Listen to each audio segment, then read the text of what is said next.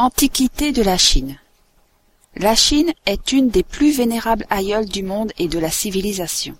Elle nous offre cet exemple, unique dans l'histoire de la Terre, d'un peuple qui, depuis la plus lointaine Antiquité, s'est développé sans interruption, jusqu'au temps moderne, toujours semblable à lui-même, sans se mêler, sans se diviser à travers les siècles, les invasions, les conquêtes, car il a toujours su s'assimiler le vainqueur. À peine modifié dans son langage et son écriture, ce peuple est aujourd'hui ce qu'il était plus de huit siècles avant la naissance de la civilisation grecque. L'Égypte, Babylone, l'Hindoustan, la Grèce, Rome, toutes ces splendeurs se sont éteintes, seule la Chine a traversé les âges, d'un cours égal, sans s'amoindrir comme un beau fleuve intarissable. Les commencements de la Chine s'enfoncent en de tels lointains qu'il est impossible de les fixer avec certitude. Mais à partir d'un certain point, rien n'est plus certain ni mieux prouvé que son antiquité. Rien de plus sûr que ses annales. Près de trois mille ans avant notre ère, elle avait déjà un passé, car c'est alors que fut fondé le tribunal pour écrire l'histoire. Ce tribunal n'a jamais cessé ses travaux, et fonctionne encore aujourd'hui. Son histoire est très véridique car l'impartialité de ces historiens est assurée par un procédé infaillible. Plusieurs lettrés, attachés au palais impérial, écrivent chaque jour, sans se concerter et en secret, sur des feuilles volantes, toutes les actions de l'empereur et toutes les nouvelles qu'on leur rapporte et qu'ils peuvent contrôler.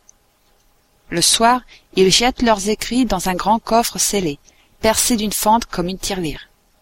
Jamais on n'ouvre le coffre du vivant de la famille régnante qui pourrait avoir intérêt à falsifier la vérité. Plus tard, on confronte les écrits et on rédige les annales. On a coutume de dire que les Chinois ont tout inventé, tout ou presque tout. Quand on fouille un peu dans leur histoire, on marche de surprise en surprise. Il y a quatre mille cinq cents ans, ils connaissaient la boussole et s'en servaient pour se diriger sur Terre. Car en ces temps, il n'y avait pas de route et les quelques chemins tracés n'allaient pas bien loin. C'était en des chars très ornés que se cachait le mystérieux esprit qui désigne le Sud. Le Sud, et non le Nord. Mais n'est-ce pas la même chose? Le prolongement de l'aiguille aimantée vers le pôle opposé. Les Chinois ne se sont intéressés qu'à la direction qui leur était utile de connaître, et que désignait le signe indicatif placé à l'extrémité sud de l'aiguille. Les Chinois ont inventé l'imprimerie, sinon par les caractères mobiles, du moins en gravant des livres qu'ils pouvaient tirer à des exemplaires illimités, et cela des siècles avant Gutenberg. Ils ont inventé la soie, il y a quatre mille cinq cents ans. L'impératrice Yuanfi, alors régnante, sortit un jour en grande pompe de son palais, et alla planter de sa main dans un des temples de la capitale un jeune mûrier. Puis elle enseigna la culture et l'élevage des vers à soie les Chinois reconnaissants ont déifié Wen Fi et lui rendent hommage encore aujourd'hui. On ne peut pas dire des Chinois qu'ils n'ont pas inventé la poudre, car ils l'ont inventée.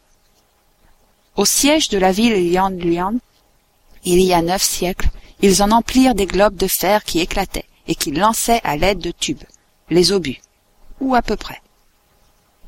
Mais on n'a pas cherché à perfectionner et à répandre l'art de s'entre-détruire le peuple qui, cinq cents ans avant le christianisme, a proclamé que tous les hommes sont frères, ne pouvait penser qu'à se défendre. Sitôt l'ordre établi, on fondait les armes pour en faire des instruments d'agriculture, on licenciait l'armée pour rendre les travailleurs à la terre, et le terrible engin n'avait plus que des fracas joyeux sous la forme de ravissants feux d'artifice. La porcelaine, elle aussi, est originaire de Chine, la célèbre fabrique de Qingtei-Ching existe toujours.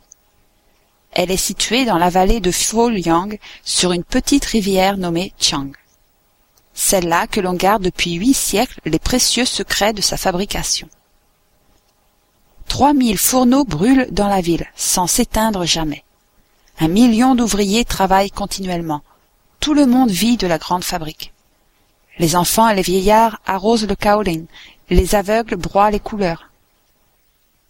Le soir, de loin, il semble qu'un immense incendie flamboie dans la vallée, et le passant attardé, qui chemine sur les coteaux, croit voir voltiger dans les flammes le poussat de la porcelaine, celui qui, autrefois ouvrier de King Te-chin, n'ayant pu réussir un modèle proposé par l'empereur, se précipita dans la fournaise et s'y transforma en un vase merveilleux qui avait la couleur du ciel après la pluie, la clarté d'un miroir, la finesse d'une feuille de bambou et la résonance d'un gong. L'opulente ville de Fu-Cheu seule fait une concurrence sérieuse à King Te-chin. On y fabrique en grand de faux antiques, dont on trafique ouvertement, on reproduit les genres de toutes les époques. Les craquelés de Ko Yao, le frère aîné, les truites de la belle Chou, qui vivaient sous les Song, les fonds grenats et veinés de rouge de l'époque des Ming, la porcelaine bleue des Tsin, la verte des Sui, les fonds blancs du septième siècle, les bleus célestes du dix-neuvième, les gris clairs et les blancs de lune. Les Chinois fabriquèrent même les allumettes chimiques, mais ils ne s'en servirent guère, préférant l'antique briquet, car, et c'est là une particularité très singulière, les Chinois n'attachent pas beaucoup d'importance à la plupart de leurs inventions. Ils s'en amusent quelque temps, comme d'une curiosité, mais cherchent bien rarement à exploiter la trouvaille et à en tirer parti. Bien des siècles avant Pascal, ils ont imaginé et mis en usage un véhicule portant sur une seule roue. La brouette chinoise a, il est vrai, un aspect assez différent de la nôtre, bien qu'elle ait le même principe. La roue, assez grande, la partage en deux compartiments, sur lesquels doivent s'empiler les marchandises à transporter. Quelquefois, le possesseur de la brouette prend un voire deux passagers. S'il y en a un seul, il met ses bagages de l'autre côté de la roue, pour faire contrepoids. S'ils sont deux, ils se font équilibre. À Shanghai, il y a des brouettes dont les compartiments très allongés peuvent recevoir jusqu'à dix passagers.